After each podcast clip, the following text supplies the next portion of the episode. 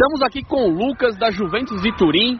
O time dele hoje venceu aqui pela Copa Léo Madeiras, um clássico italiano. Venceu a Internazionale de virada por 2 a 1 um jogo bem difícil, né? A Internacional saiu na frente, fez 1 a 0 O time deles bem postado na defesa. Mas no segundo tempo aí, ainda no primeiro tempo, a Juventus conseguiu empate. E no começo do segundo tempo, o Lucas fez o gol da virada, 2 a 1 Aí foi a Juventus que conseguiu marcar bem o adversário, segurou o resultado até o final e está classificada para as semifinais. Lucas, que você pode falar do seu gol e da classificação da Juventus para as semifinais? Primeiramente aí, ó, agradecer a Deus e a equipe, que sozinho a gente não consegue nada. E como a gente já vinha falando durante a semana, né, que não ia ser um jogo fácil. Os caras iam chegar e quem tivesse na mais vontade ia levar isso. E é isso.